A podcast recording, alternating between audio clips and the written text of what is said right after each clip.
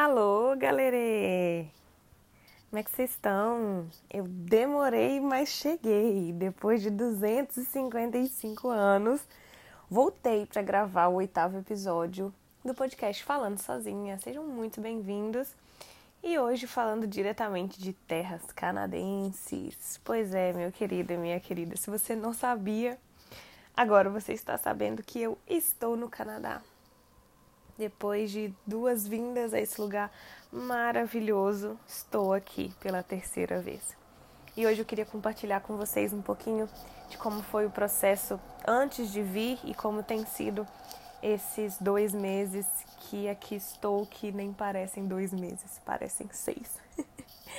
Bom, é, eu já vim, já, já vim aqui no Canadá, na cidade de Vancouver, em 2017, para fazer um intercâmbio para melhorar o meu inglês e depois em 2019 também para fazer outro intercâmbio.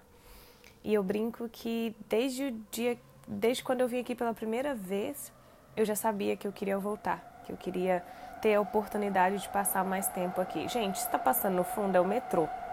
Vocês vão ouvir metrô, pombo, passarinho, gente, então só ignora.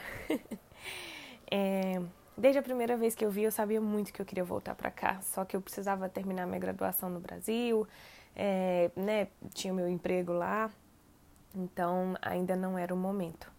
E nesse ano de 2020, é, mesmo sem saber, esse foi o ano que eu né, decidi voltar para cá.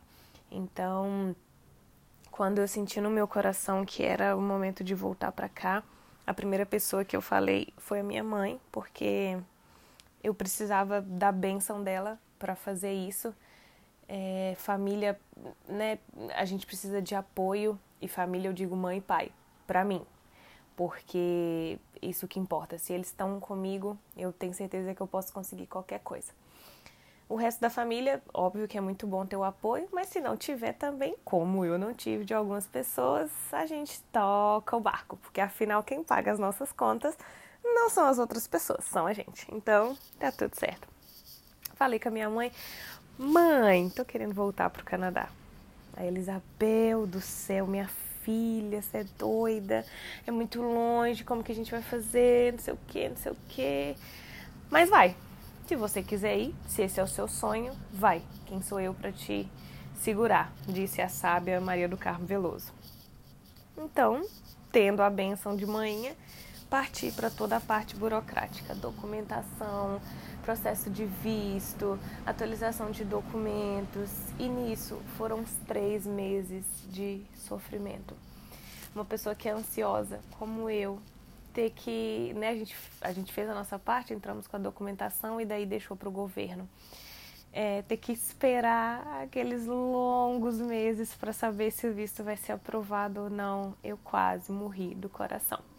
E nesse meio tempo, né, a vida pensou assim: ah, eu saculejei a vida dessa menina pouco, vou saculejar mais um pouquinho. Enquanto meu visto estava né, em processo lá com, com o governo canadense, é, algum ser humano, um bom ser humano, clonou o meu imposto de renda e fez uma confusão. Devia não sei lá quantos mil para o governo, e aí ficou lá parecendo que eram os meus dados, e eu pensei, pronto, é agora que vão negar meu visto. Mas no final, né, é, deu tudo certo, a Receita Federal, a gente entrou com um processo e acabou que deu tudo certo. Mas aí você já imagina, né? O coração já tava mil. Acontece um negócio desse, a gente nem respira. E depois de, de um bom tempo, eu, foram dois meses e meio, se eu não me engano, o meu visto saiu.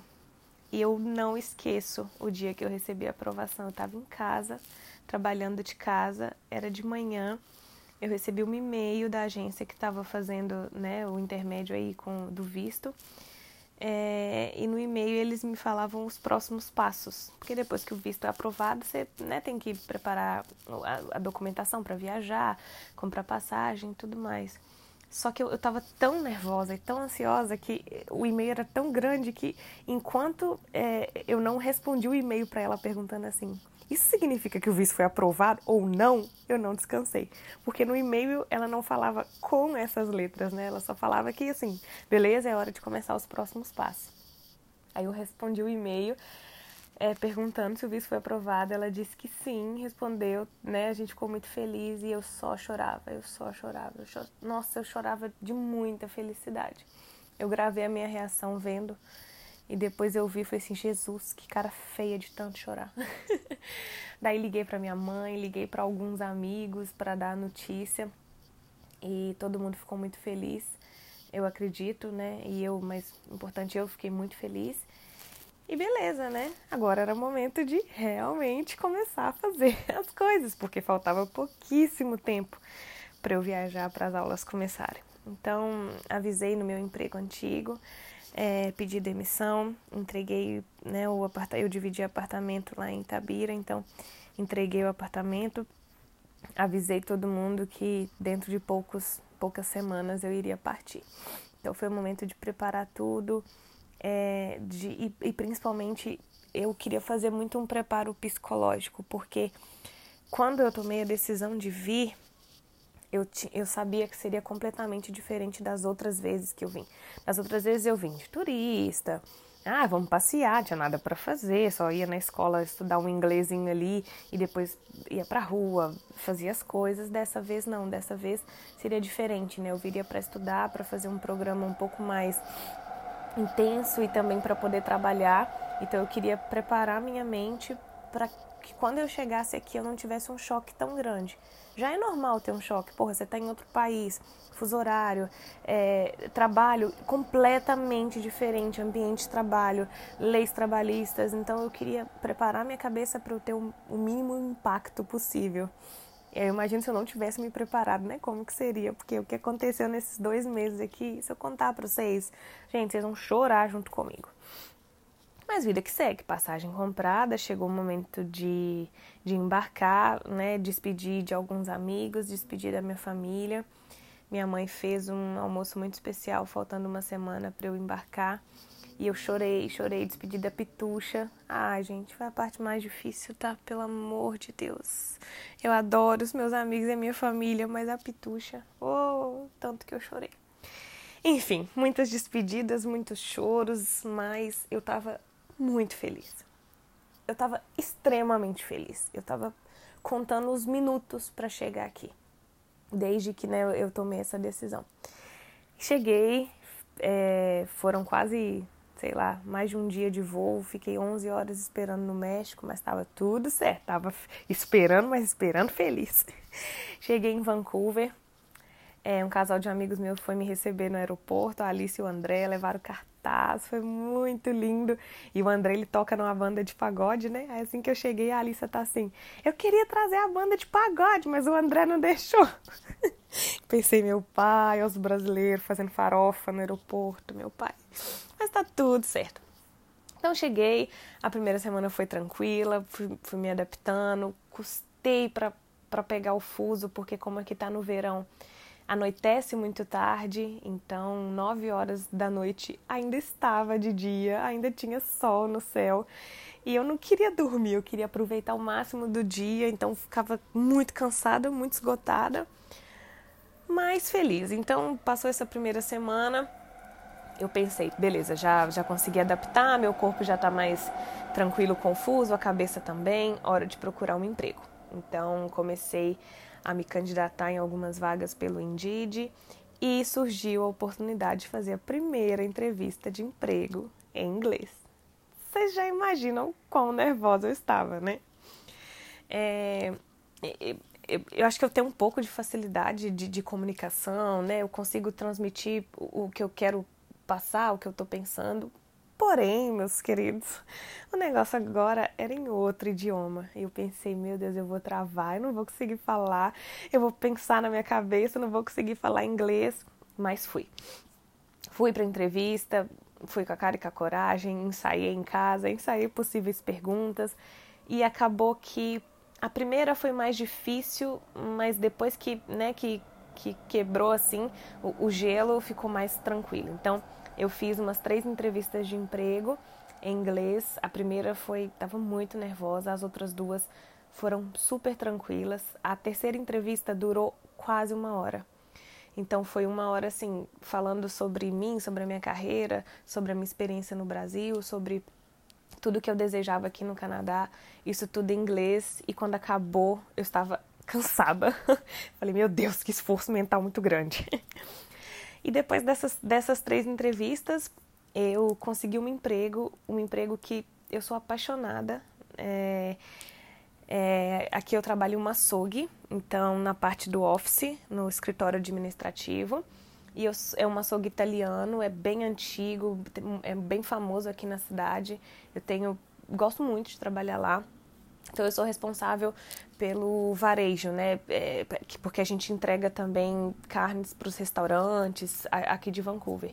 Então, junto com outras coisas, uma das minhas responsabilidades é cuidar disso. Então, receber pedidos, é, é, transmitir os pedidos, né, para a parte lá de trás para eles fazerem, para eles separarem, é, fazer not, é, invoices, notas, notas fiscais, enfim. É um trabalho bem administrativo, é algo que não é 100% novo para mim, porque apesar de trabalhar com RH no Brasil e um pouco da área de marketing, eu já, né, querendo ou não, a gente faz um pouco também desse trabalho administrativo, mas o ambiente de trabalho em si, a língua, os termos, porque sim, eu falo inglês, mas eu não sei cortes de carne, né? Essas coisas, então eu tive que meio que aprender do zero.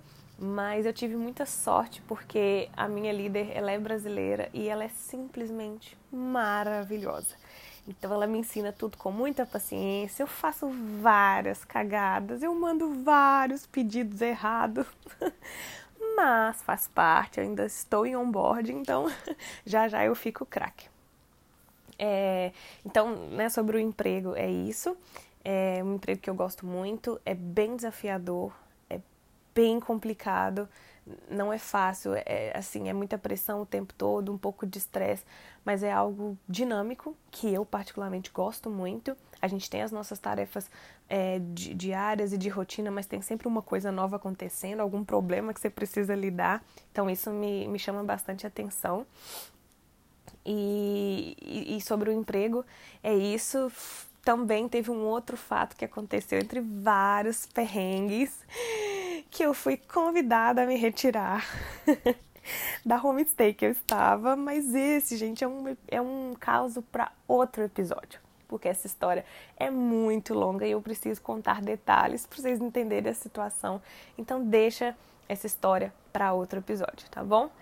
É, enfim, é isso que eu queria compartilhar com vocês dos primeiros dois meses aqui em Vancouver. São dois meses que parecem seis.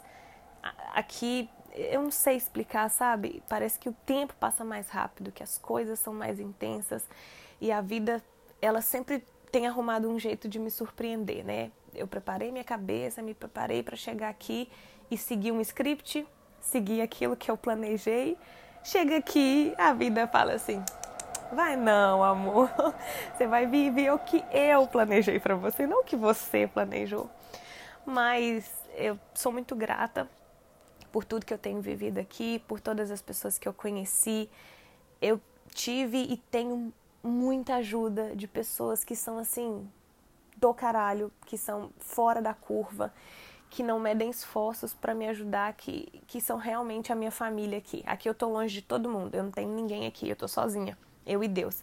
Porém, a gente se torna tão tão família, né, de alguns amigos que, que acabam suprindo toda aquela carência que a gente tem de família, dos almoços de domingo e tudo mais. E sempre, né, alguns amigos me ligam, conversam, algumas poucas pessoas da minha família também é, perguntam, né, e aí, tá viva? Mas faz parte, né, gente? É aí que a gente vai conhecendo quem tá com a gente, quem não tá. Mas estou muito feliz, é, muito é, assim, mente aberta para todos os desafios. Achei que alguns seriam menos desafiadores, mas estou preparada. A gente está aqui é para jogar mesmo. E é isso. Para você que me ouviu até agora, muito obrigada por ter ficado aqui comigo. E daqui uns dias, assim espero, eu volto para contar mais um pouquinho para vocês, tá bom? Beijo grande, fiquem com Deus.